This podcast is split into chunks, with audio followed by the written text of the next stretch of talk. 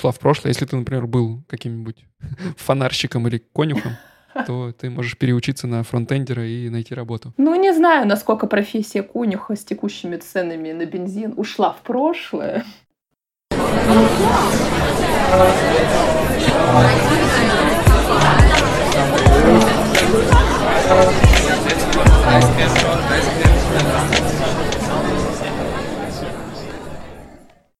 Привет, меня зовут Александр. Привет, меня зовут Саша. Вы слушаете 85-й выпуск «Вас подкаст». Подкаст о переезде и жизни в Германии.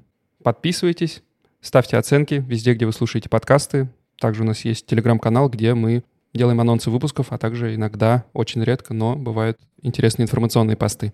Ну и что ж, перейдем, наверное, сразу к делу. Мы вернулись из летнего отпуска, с каникул, как здесь принято в Германии говорить. И, ну, как вы могли понять, у нас есть некоторые изменения в составе. Привет, Саш. Привет, я и есть те самые изменения в составе. Те, кто слушал наши предыдущие выпуски, буквально несколько выпусков назад мы с Сашей уже записывали совместный э, выпуск, и нам так понравилось вместе записываться, что мы решили попробовать делать это на постоянной основе. Надеюсь, что мы вас не разочаруем.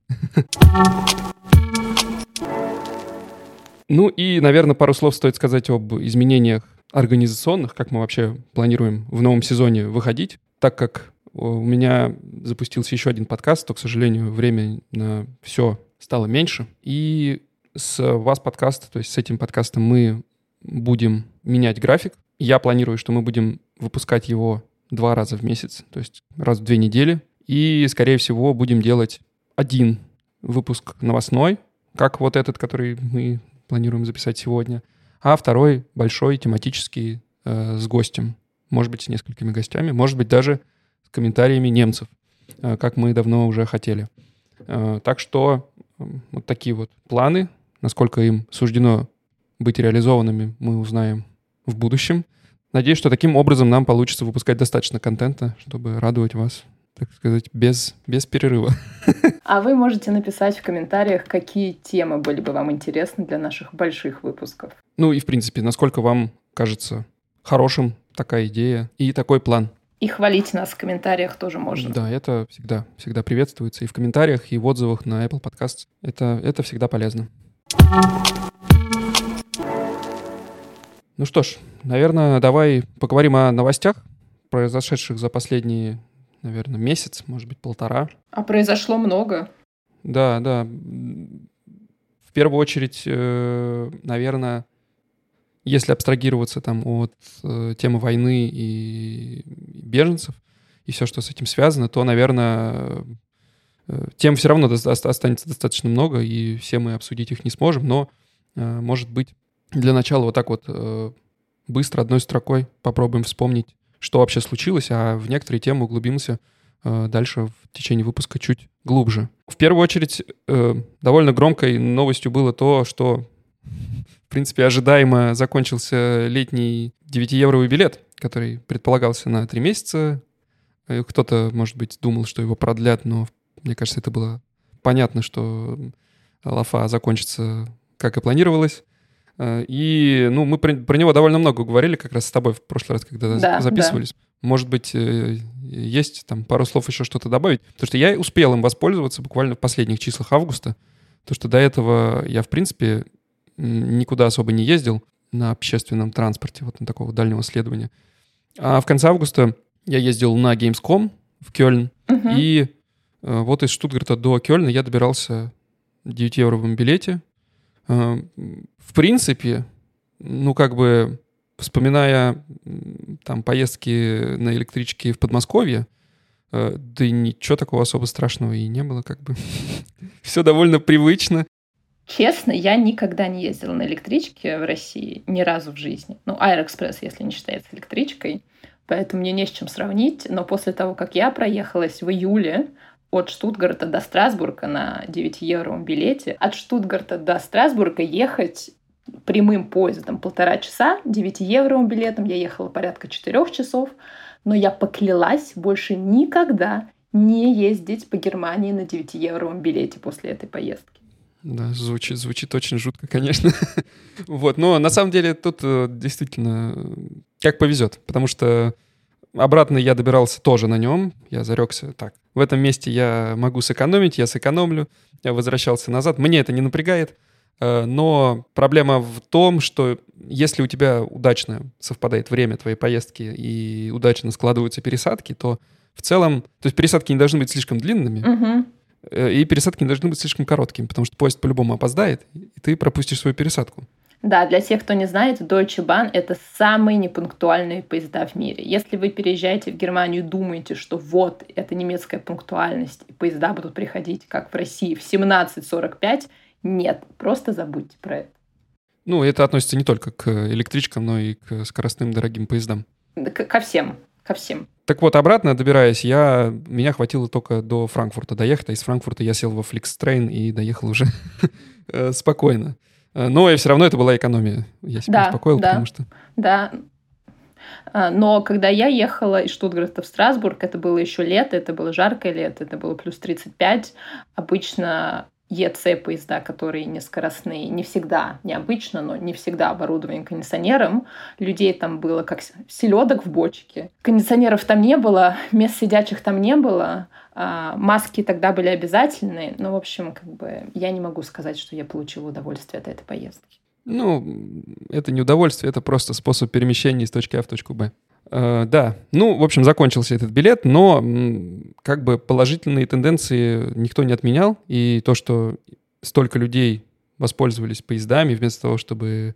э, ну, кстати, хороший вопрос, насколько в это время снизилась э, поток машин на автобанах, потому что, ну, мы ездили летом много на машине, Мгм. и, естественно, эти летние ремонтные работы на дорогах, которые, по-моему, они каждый год происходят. И как бы машин все равно много. И листая новости, я тут недавно наткнулся на то, что плотность машин э, на дорогах Германии все растет и растет.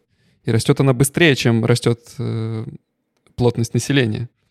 Интересно. Вот. Э, Поэтому, ну, как бы Германия и в особенности наша земля, она всегда считалась такой вот автомобильной, и тут все стараются ездить на машинах, и это удобно во многом.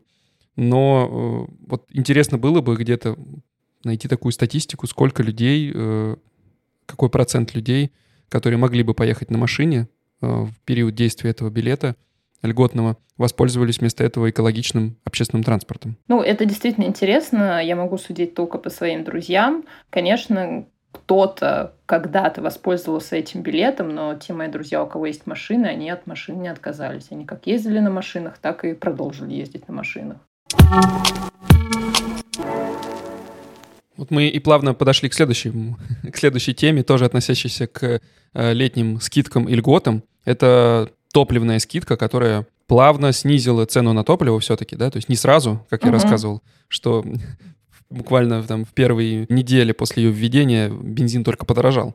Но потом все пришло в норму, и ну, последний там месяц бензин Е10 стоил порядка, ну, наверное, если в правильное время приехать на заправку, а это, наверное, многие не знают, но в Германии цены на бензин на заправках меняются в течение дня, там Мгм. может до 10 раз меняться цена, и есть даже специальные сайты и приложения для отслеживания э, цены э, на бензин на разных заправках.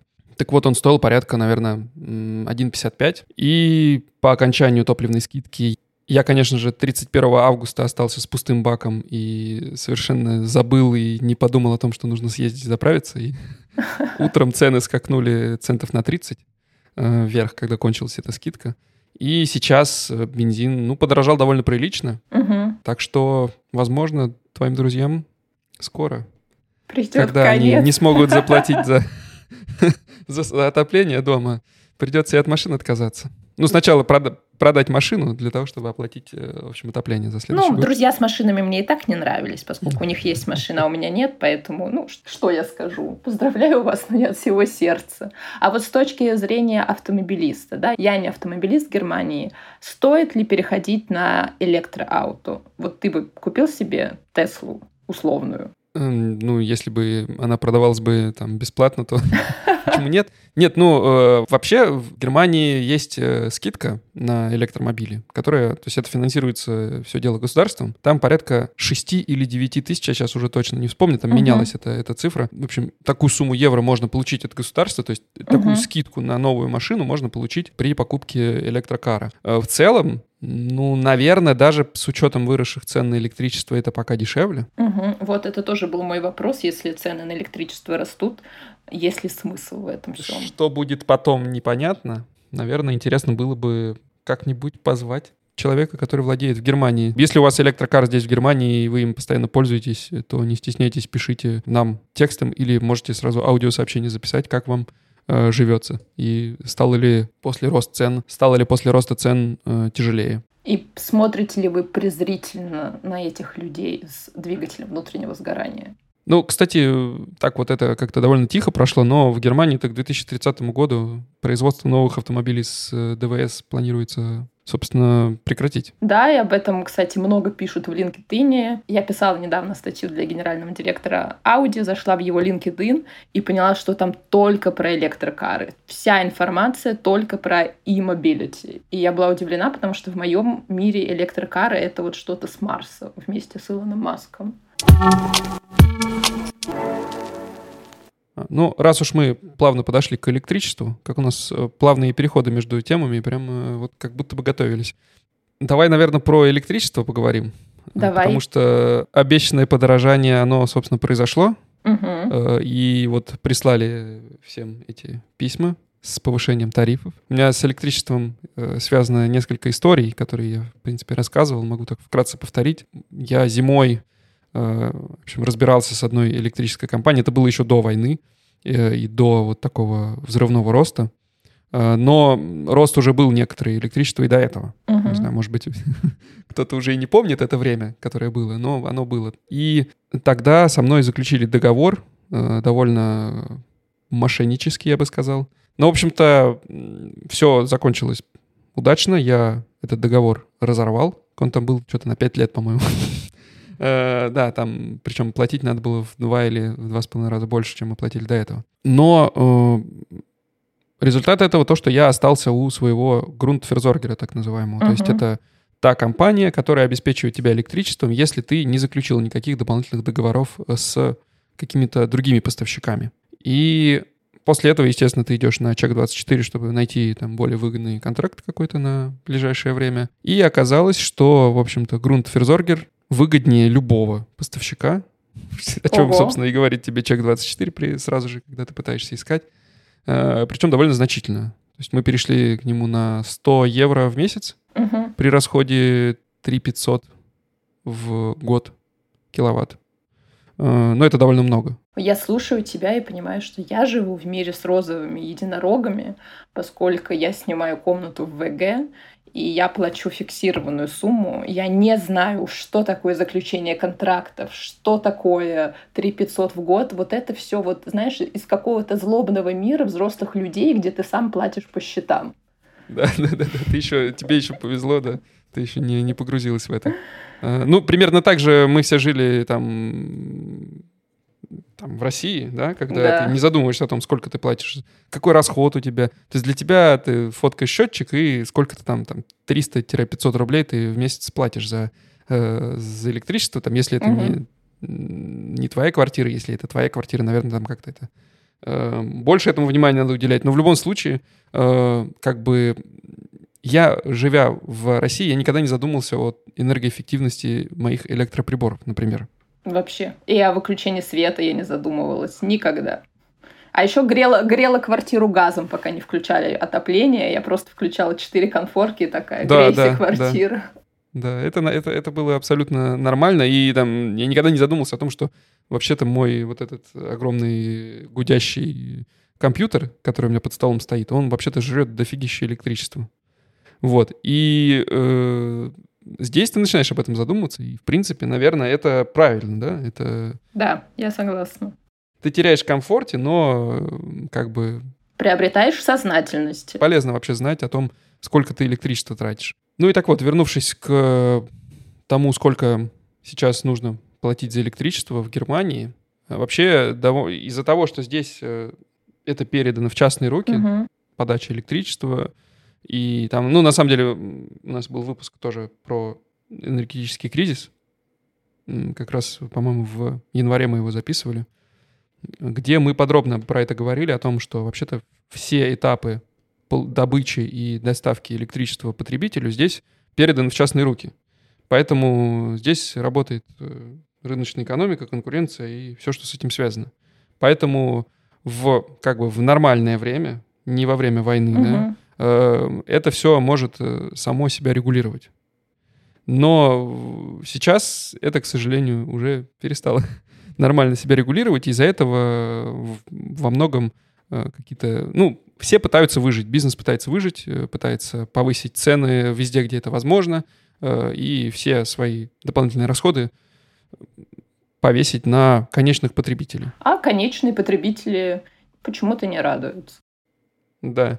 Ну, это, собственно, как бы обратная сторона такого вот конкурентного, конкурентной среды. Такая вот рука рынка. Да, но в Германии, кстати, возможно, я сейчас скажу глупость, но я постараюсь своими словами это выразить. Но в Германии вообще-то во многих сферах, как раз в моменты, когда рынок не может себя регулировать, в дело вступает государство.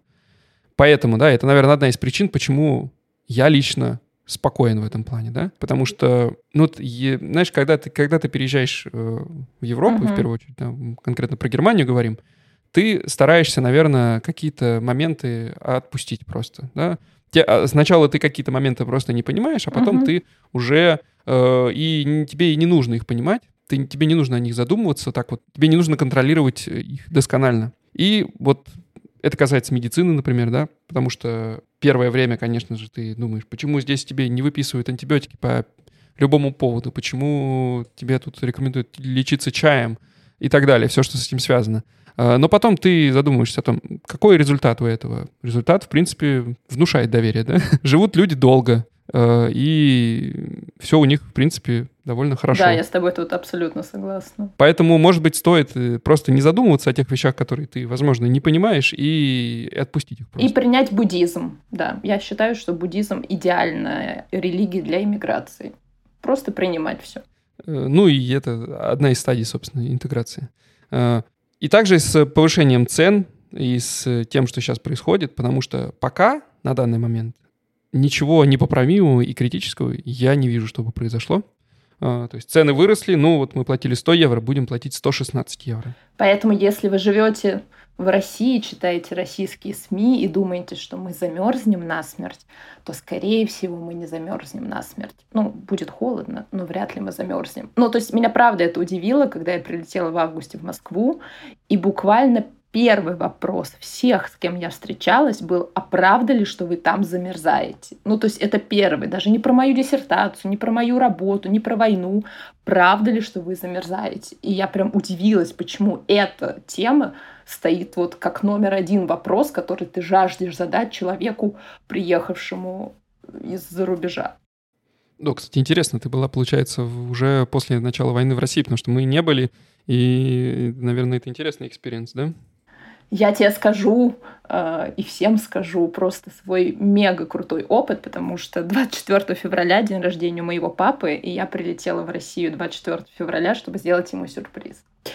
Вот, поэтому технически я была в России 25, 26 и 27 февраля, пока я не улетела последним рейсом. Но да, как бы 1 августа я прилетела домой, чтобы послушать вопросы про газ. Ну и, в принципе, да, я писала о том, что какие впечатления от Москвы. Но ты же, когда обратно полетела в чемодане, вывезла газ? Я вывезла газ, естественно, оренбургские пуховые платки, носки с козьей шерсти, пояс из собачьей шерсти. В общем, а, базовый набор замерзающих а, европейцев. Да, ну, по поводу замерзания, раз уж мы про электричество поговорили, наверное, про отопление стоит сказать. Отопление было в Германии всегда дорого. Угу. Да? А, кстати, пару слов еще про электричество. Если кто не слушал наш тот выпуск, э, вообще в Германии самое дорогое электричество в мире. Но если вы не слушали выпуск, обязательно послушайте. Да. Там мы подробно про это говорим с человеком, который, в общем, шарит в этом всем. И он подробно об этом всем рассказывает. Так что и было очень дорого, стало чуть дороже, ничего особо критичного не произошло. Самое главное, что я тоже пытаюсь объяснить всем своим знакомым из России, что в Германии просто другой подход к температуре внутри квартиры. Ну, то есть там нет такого, как привыкли в России, что зимой топит так, что ты ходишь в шортах. Да, и поэтому, как бы, если бы нам сейчас сказали, а теперь у вас зимой должно быть плюс 19, ну, как бы люди бы это сильно заметили, или плюс 20, я не знаю, потому что они привыкли, что зимой плюс 26 в квартире, не знаю, плюс 25. В Германии даже мои очень-очень обеспеченные друзья, которые очень хорошо зарабатывают по меркам Германии, 100 тысяч евро в год и выше, у них дома такая же температура, как и у людей, которые зарабатывают, не знаю, в три раза меньше, потому что так принято, потому что ты надеваешь на себя теплую одежду, и не мерзнешь. Ну, спишь в теплых носках. Потому что зима, ну, да. Ну, потому что это зима. Ну, потому что как бы это вообще спать в очень натопленном помещении не очень хорошо. И я скажу по своему опыту, я когда приехала в Германию в октябре, я топила по-русски. Я же еще жила в ВГ, и у меня все было all-inclusive. И я прям на 5 включала батарею такая, ну все, как дома. А потом потихоньку-потихоньку я такая, да нет, что-то жарко, да нет, выключу на ночь да нет, вообще на два, на один поставлю. И ты просто, правда, адаптируешься. Я за один сезон уже привыкла к тому, что да, прохладно в квартире, для этого у меня есть теплая одежда. Ну, все очень просто. Поэтому, да, в конце, в конце года ты, скорее всего, доплачиваешь. Так что тебе нужно к осени быть готовым и держать на готове там лишние 500 евро, чтобы доплатить за перерасход. Наверное, сложнее тем, у кого газовая плита дома. Еще, да. Потому что газ вырос сильно, газ вырос в, там, почти в 10 раз по цене. И, опять же, непонятно, что будет дальше, потому что цены могут расти. Э, в таких ситуациях они, это даже законодательно разрешено. Э, когда там цена на электричество вырастет значительно, то и, соответственно, твои провайдеры могут тоже повысить цену, но там не выше какой-то суммы. И, в общем-то, здесь э, встает как раз вопрос регулирования, потому что угу. ну, государство следит за этим, и насколько оно будет здесь участвовать. И вообще, э, как это все устроено, это, я думаю, мы с тобой тут не эксперты, и мы на эту тему позовем обязательно э, гостя и поговорим об этом, как вообще работает инфляция применительно к Германии, и какие способы борьбы есть, и какие применяются уже, может быть, э, и что нас ждет в будущем.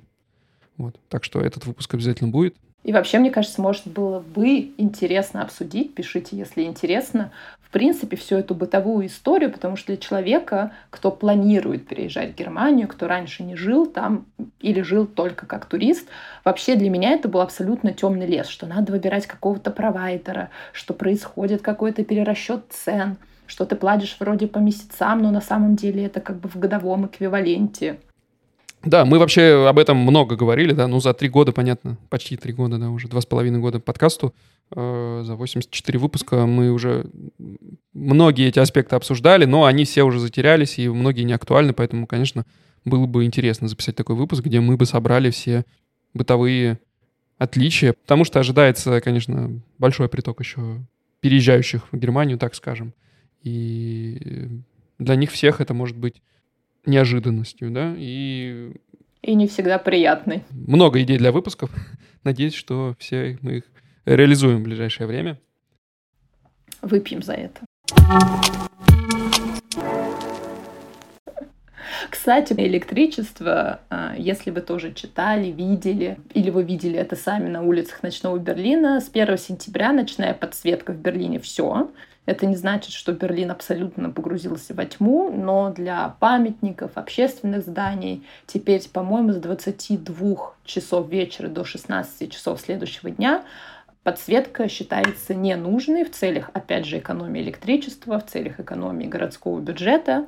И я писала об этом в своем телеграм-канале, и многие мне написали в комментарии, что как же так, теперь город некрасивый, грустный, печальный, депрессивный. Ну, Берлин, правда, не самый, может быть, веселый город в ночи, осенью. Но я считаю, это мое личное убеждение, что это не трагедия. Ну, то есть когда я в Москве вижу трамваи, укутанные с ног до головы вот этой гирляндой светящейся, или ресторан Пушкин, полыхающий, как северное сияние, я, честно говоря, думаю, что вот горят деньги налогоплательщиков. Ну, в случае Пушкина просто деньги богачей. Кто их там оставляет. В случае трамвая это мои деньги налогоплательщиков, которые горят просто так, потому что я не считаю, что трамваи полностью закутаны гирляндой, это красиво. Это для меня просто световой шум, который не украшает город. Ну, у нас в земле, э, кстати, хороший вопрос, потому что я даже и не, и не был после 10 в центре. Э, у нас, по-моему, не отключали, но особо отключать-то нечего. Э, потому что действительно у нас в Штутгарте после 10 на улице никого и нет. И в целом Я бываю, это... когда приезжаю в Штутгарт э, на Кёнигс-аллее после 10, хожу там, брожу одна. Да, там, ну там пусто, там, видимо, как раз только ты и ходишь. Да, поэтому, что сказать, э, это, по моему мнению, лучшее решение, которое, возможно, стоило принять и до имеющихся проблем, но мне кажется, что никому от этого хуже точно не будет. Да, если от этого есть какой-то полезный эффект, если это действительно экономит какой-то процент электричества, то я только за. Может быть, еще что-то можно отключить? А мне кажется, надо создать комитет, который назывался бы «Чтобы еще отключить?».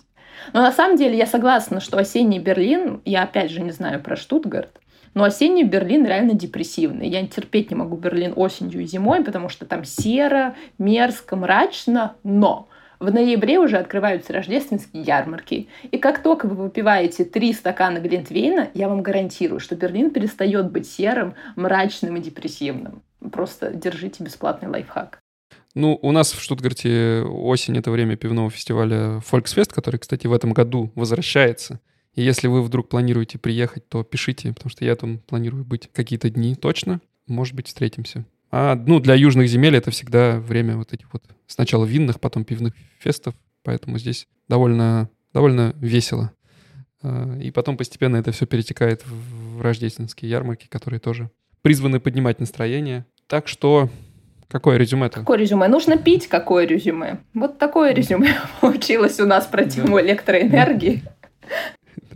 Ну, мы не будем, мы не рекомендуем. Мы не рекомендуем, но... А, но знаете, что такая опция есть. Э, ну и громкая тема последних дней, последних недель — это визовые ограничения для россиян. Что сказать? Буквально вот летом к нам наконец-то да, доехали друзья и родственники, которые не доезжали в ковид, знаешь. То есть э, стоило дождаться э, войны, чтобы через там какие-то перекладные сухопутные пути добираться до нас. люди просто поняли, а, но... что в следующем году будет нашествие инопланетян, и надо, видимо, делать дело в этом году. Да, да, не знаешь, к чему жизнь в России готовит тебя. Но с визой, как ни странно, проблем вот как раз с середины июля не было никаких, да, у нас э, с, с Женей последний выпуск прошлого сезона как раз был об угу. этом, о том, как э, добирались мои родители, о том, как добирались э, родители моей жены, о том, как добирался, э, добирались родители Жени. И там, ну, разные сложности есть, но в целом с визой проблем не было никаких. Визу можно было получить довольно быстро и легко. Ну, теперь нет, да? Не быстро точно, не легко вероятнее всего. Что и как это будет, мы, не знаю, я на примере не могу сказать, потому что у меня никто из знакомых пока не получал по новым правилам визу. Я смогу рассказать через пару месяцев. Родители моей лучшей подруги собираются к ней в Германию, и я соберу всю информацию и расскажу, каково оно. Ну, первый этап подачи заявления, в принципе, остался такой, таким же, да, насколько я понимаю? В принципе, изменились моменты не системообразующие, я бы так сказала. В визовом центре в Москве у меня недавно подавала подруга там на визу немецкую. Огромные очереди, много людей, подающих на визу. Ты также подаешь заявление, ты ждешь чуть дольше, платишь в два раза больше. Пока это все из того, что я знаю. Ну, и то, что говорят, рассматриваются строже, но это мы не можем отследить с точки зрения обывателя, потому что, ну, ты же не знаешь, кто и как рассматривает визу. Они пишут, рассматриваются строже, что это значит на самом деле, я, честно говоря, не очень понимаю. Поэтому пока я бы не предавалась панике. Вообще предаваться панике плохо, конечно. Ну да, полезного из этого точно ничего не произойдет, но проблемы также возникли сейчас с въездом да, в Евросоюз. И это проблема, потому что многие въезжали, я знаю, через страны Балтии, через Польшу. Я так ехала, допустим, через Эстонию. Я ехала, летела, точнее, из Берлина в Таллин, потом из Таллина на автобусе в Санкт-Петербург, и потом из Санкт-Петербурга в Москву на Сапсане. И наоборот.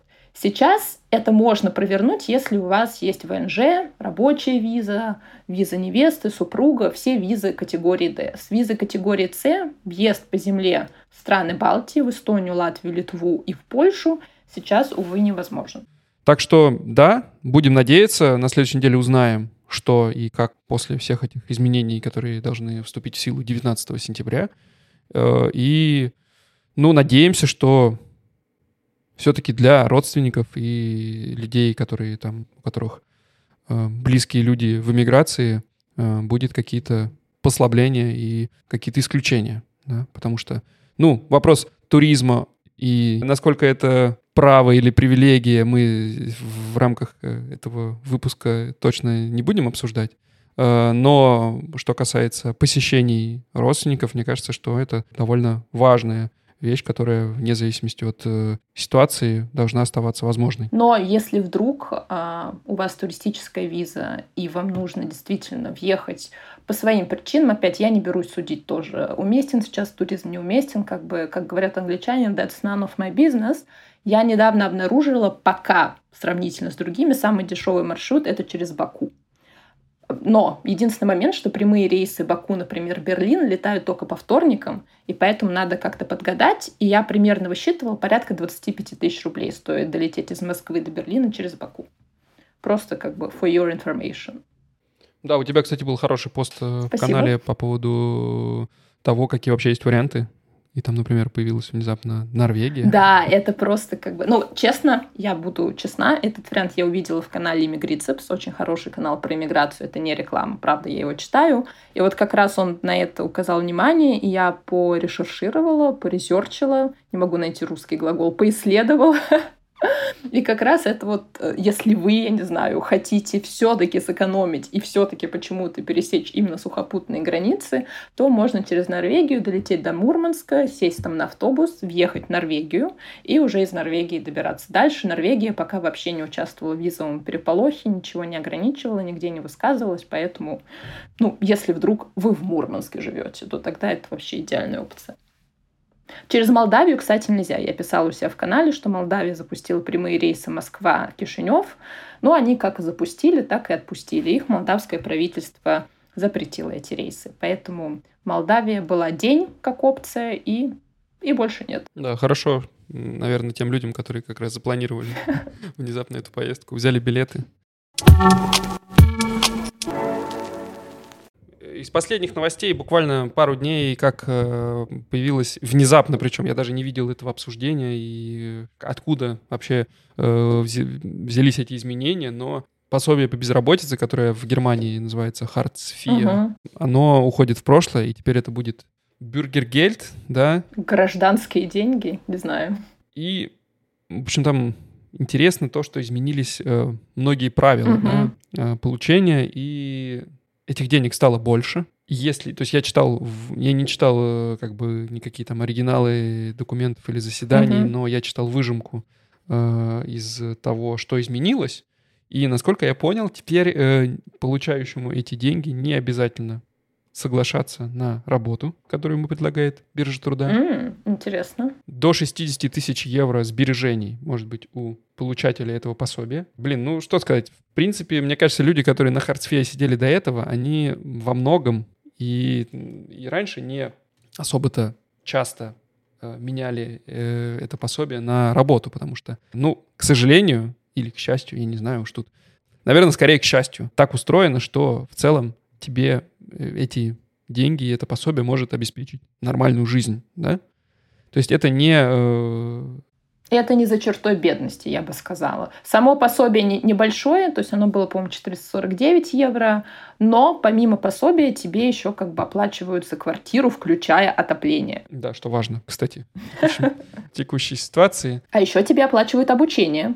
Да, и возможность смены профессии есть еще, если вдруг твоя профессия ушла в прошлое. Если ты, например, был каким-нибудь фонарщиком или конюхом, то ты можешь переучиться на фронтендера и найти работу. Ну, не знаю, насколько профессия конюха с текущими ценами на бензин ушла в прошлое. Из того, что я вижу, уж не знаю, насколько это, это можно доверять, знаешь, не проверял, не, не проводил факт-чекинга, но, насколько я вижу, э, больше 90% получателей пособия не выходили на работу. Такая статистика есть. Живите теперь с ней. А получают пособие, по-моему, около 5 миллионов. Или вот ну, какая-то такая цифра была. То есть это большое количество людей. Но при этом как бы проблем с безработицей и с отсутствием... Э, без, с безработицей в плане того, что нету рабочих мест, в Германии как бы никогда не было. Угу. Да? И места рабочие есть, и в целом не совсем понятно, что поменяется от этого, да, ну, типа, больше денег станут людям платить, наверное, это в текущей ситуации хорошо, потому что, э, понятное дело, что первые, кто пострадают от инфляции, uh подорожания продуктов, там, от того, что хлеб подорожал на 30 центов, в первую очередь пострадают не программисты и врачи, о которых мы в большинстве случаев говорим в этом подкасте, а как раз люди, которые э, получают меньше среднего, некоторые там и там условно э, близко к черте бедности находятся. И понятное дело, что для них, наверное, это, это критично, и э, для них э, будет хорошо, если какие-то изменения в этом хардсве, который принимался, наверное, еще давным-давно, еще до многих э, событий, которые произошли в последние там, годы, э, и из расчета как раз... Ну, то есть ситуация в мире изменилась, наверное, и пособие по безработице требует изменений, и, э, ну, наверное, одна из причин, почему мы выбираем Германию для переезда, ну, буду говорить за себя, да, это как раз социальная защищенность, в том числе и я знаю, что в случае чего, если вдруг программисты будут не нужны больше, я не останусь на улице, и там моя семья э, сможет продолжать жить и, по крайней мере, какие-то базовые потребности свои удовлетворять. Так что, кстати, полезная информация э, на пособие по безработице может рассчитывать не только обладатели ПМЖ, но и обладатели ВНЖ, которые определенное время платили здесь налог. Так что мы про это тоже сделаем обязательно отдельный выпуск про то, как пережить увольнение в Германии. У меня есть несколько знакомых. И у меня, и у меня есть такие знакомые. Э, которые столкнулись с этим, да, потому что мы очень часто говорили в прошлых выпусках, вот, в Германии, если ты прошел испытательный срок, то тебя не уволят, все, можно в общем-то, быть спокойным. Но это так, но не всегда. Это так, но не так. Но не всегда, да. Но никто из этих знакомых все равно не замерзнет и не умрет от голода. Да, и это, конечно, положительный момент и одна из причин, почему мы, собственно, переехали в Германию, как раз из-за того, что это такое социальное, в первую очередь, государство. И если не вдаваться в причины, там, и там, сколько людей, каким образом попадают на это пособие по безработице, и там какие у людей разные причины есть на то, что выходить из него или не выходить. Но, скажем так, комфорта тебе это пособие в любом случае не даст. Но при этом все равно это человеческие деньги. Я всем рассказываю, что когда я пришла в Россию подаваться на пособие по безработице, в тот момент я ушла от Собчак и такая, ну, я же плачу налоги, я имею право прийти в МФЦ и сказать, я сейчас безработная, пожалуйста, мне пособие.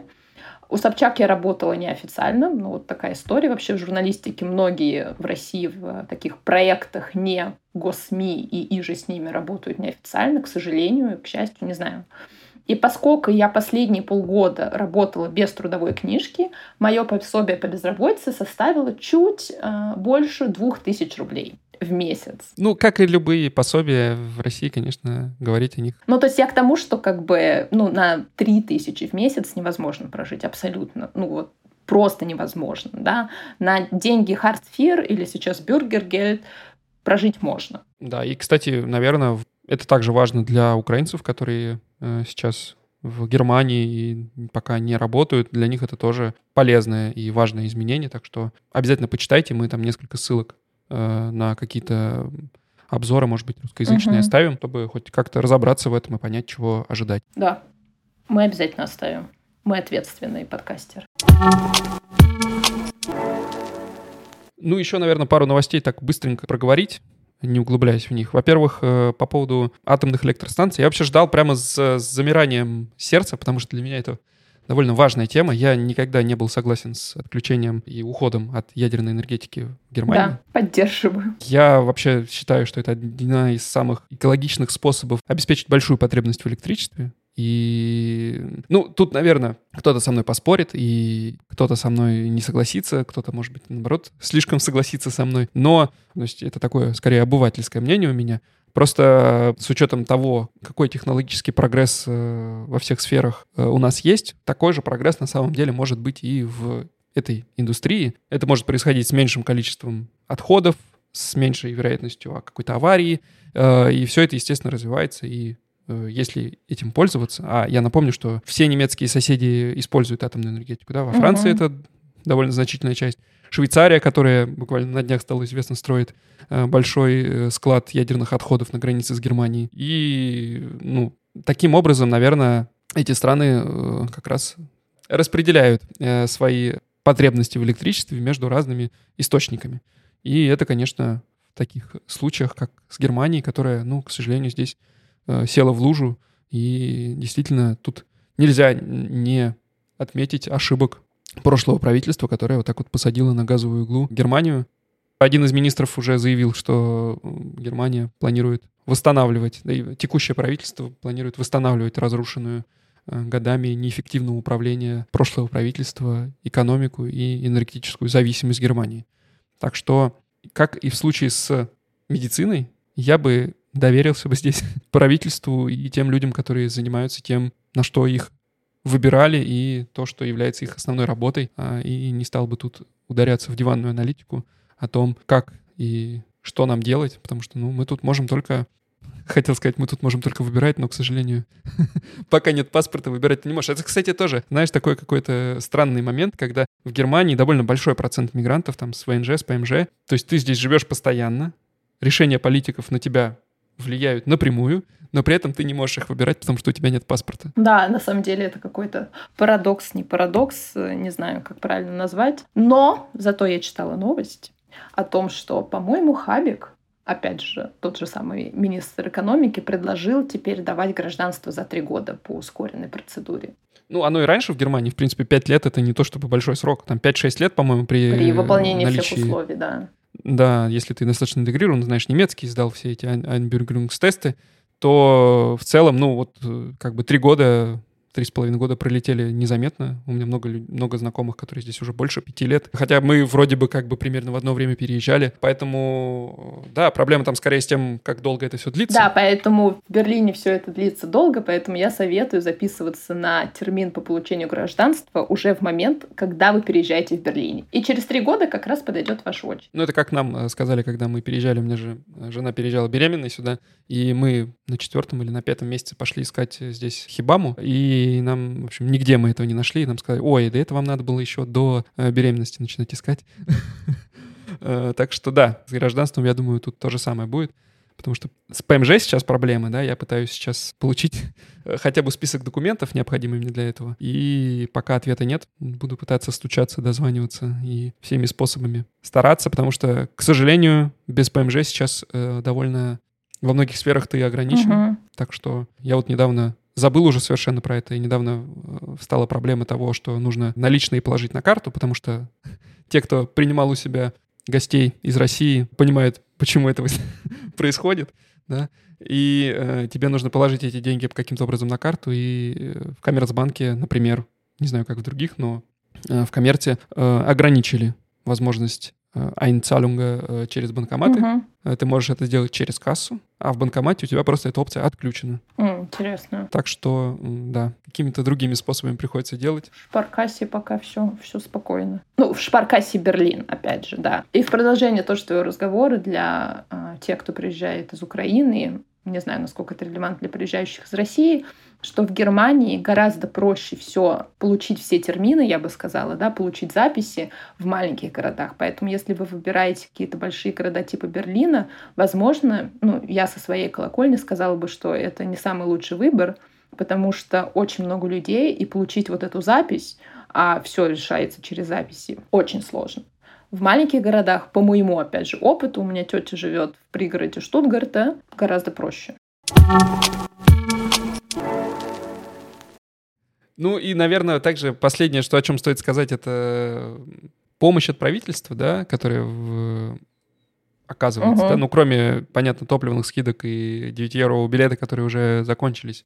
Э, сейчас в сентябре ожидается выплата, как она, энергетическая выплата. Энергетический да? бонус, по-моему, как-то так. Угу. Деньги, которые планируют быть э, частично покрыть выросшие э, стоимость электричества, и она, ее получат все, кто, получается, платит налоги в Германии, насколько я понимаю. Угу. То есть это и к студентам, э, наверное, относится, да? Да, там отдельная выплата как раз конкретизирована для студентов, это, по-моему, 200 евро, и для пенсионеров 300 евро. Э, да, ну и эта выплата будет облагаться налогом, так что там по факту получится поменьше. Но сейчас обсуждается также, наверное, это топ-1 тема в правительстве сейчас, и Шольц буквально каждый день встречается то с э, представителями там одних каких-то бизнесов, то с представителями других сфер.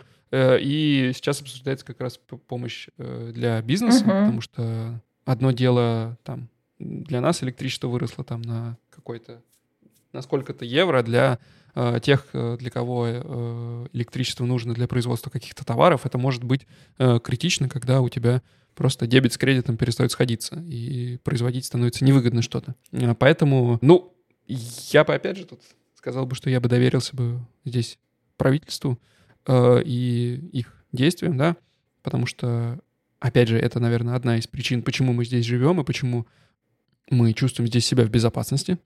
Э, и, ну, мне сложно представить ситуацию, в которой все будет настолько плохо, что там, не знаю, внезапно нам там по 3-4 тысячи евро придется доплачивать за там электричество или там uh-huh. за газ.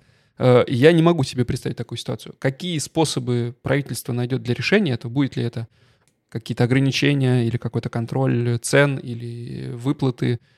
Э, я не знаю. Ну, опять же, честно сказать, я и не хочу особо знать. Ну, я как бы честно согласна. И сам факт того, что это третий пакет помощи, это значит, что было еще два, я капитан очевидность, говорит о том, что правительство, да, оно что-то делает. Как бы можно критиковать, можно быть несогласными с теми или иными мерами, предложениями, но, по крайней мере, как бы я вижу, что, ну, работа происходит, что вот она конкретная помощь, она может быть не такая, как я себе ее представляла, да, но в чем-то она может быть лучше, чем я представляла. 9 евро билет, я себе даже не могла представить, что такое будет, как бы, и все равно, несмотря на то, что не всеми его преимуществами, возможно, я воспользовалась, но это было очень классно, да, по сравнению даже, даже банально для общественного транспорта а, в том городе, где ты живешь. И поэтому мне кажется, это круто, что правительство этим занимается, что правительство ориентировано вовнутрь, я бы сказала, да, на своих граждан. Поэтому я тоже в принятии, в ресурсе. Да, мне кажется, здесь мы и кто мы такие, собственно, чтобы понимать это, да. Возможно, там что-то мы можем понять, но не обязательно мы должны понимать все, что происходит, потому что, ну, мы не погружены в это. Это не является нашей основной работой. И, ну, для меня это даже и, не, даже и хобби не является. Поэтому, наверное, здесь, э, ну, я для себя, по крайней мере, вижу самым простым способом принять это просто и довериться, потому что я уверен, что на улице, на морозе, там, в заледенелых э, квартирах без еды, ну, мы точно не останемся. Да, а это главное. И это уже, уже позволяет чувствовать себя э, и там, свою семью в безопасности. Ну что ж, сегодняшний выпуск, наверное, будем заканчивать. Вот так вот мы постарались пробежаться. Извините, если вдруг э, было слишком спонтанно и, может быть, не совсем структурировано, но мы все-таки в процессе перестройки. И гласности. Да. Э, так что... Не сразу понял. Так что пишите обязательно комментарии, как вам, что поменять, если надо что-то поменять. Или что все круто, тогда тоже обязательно напишите. Поставьте сердечко, лайк, 5 э, звезд. Э, все, что можно, поставьте. Если не подписаны на телеграм-канал, обязательно подпишитесь. Нам там совсем чуть-чуть не хватает до 500 подписчиков, и это будет круто. Ну, а про оценки и отзывы я уже говорил, скажу еще раз. Это помогает другим людям находить наш подкаст. И это самый простой способ помочь и поддержать наш подкаст. Еще у нас есть Patreon. Вы, конечно, можете на него тоже подписаться, но пока там нет никакого контента, это, наверное, э, не имеет смысла. Но если хотите помочь и поддержать нас финансово, то такая опция тоже есть.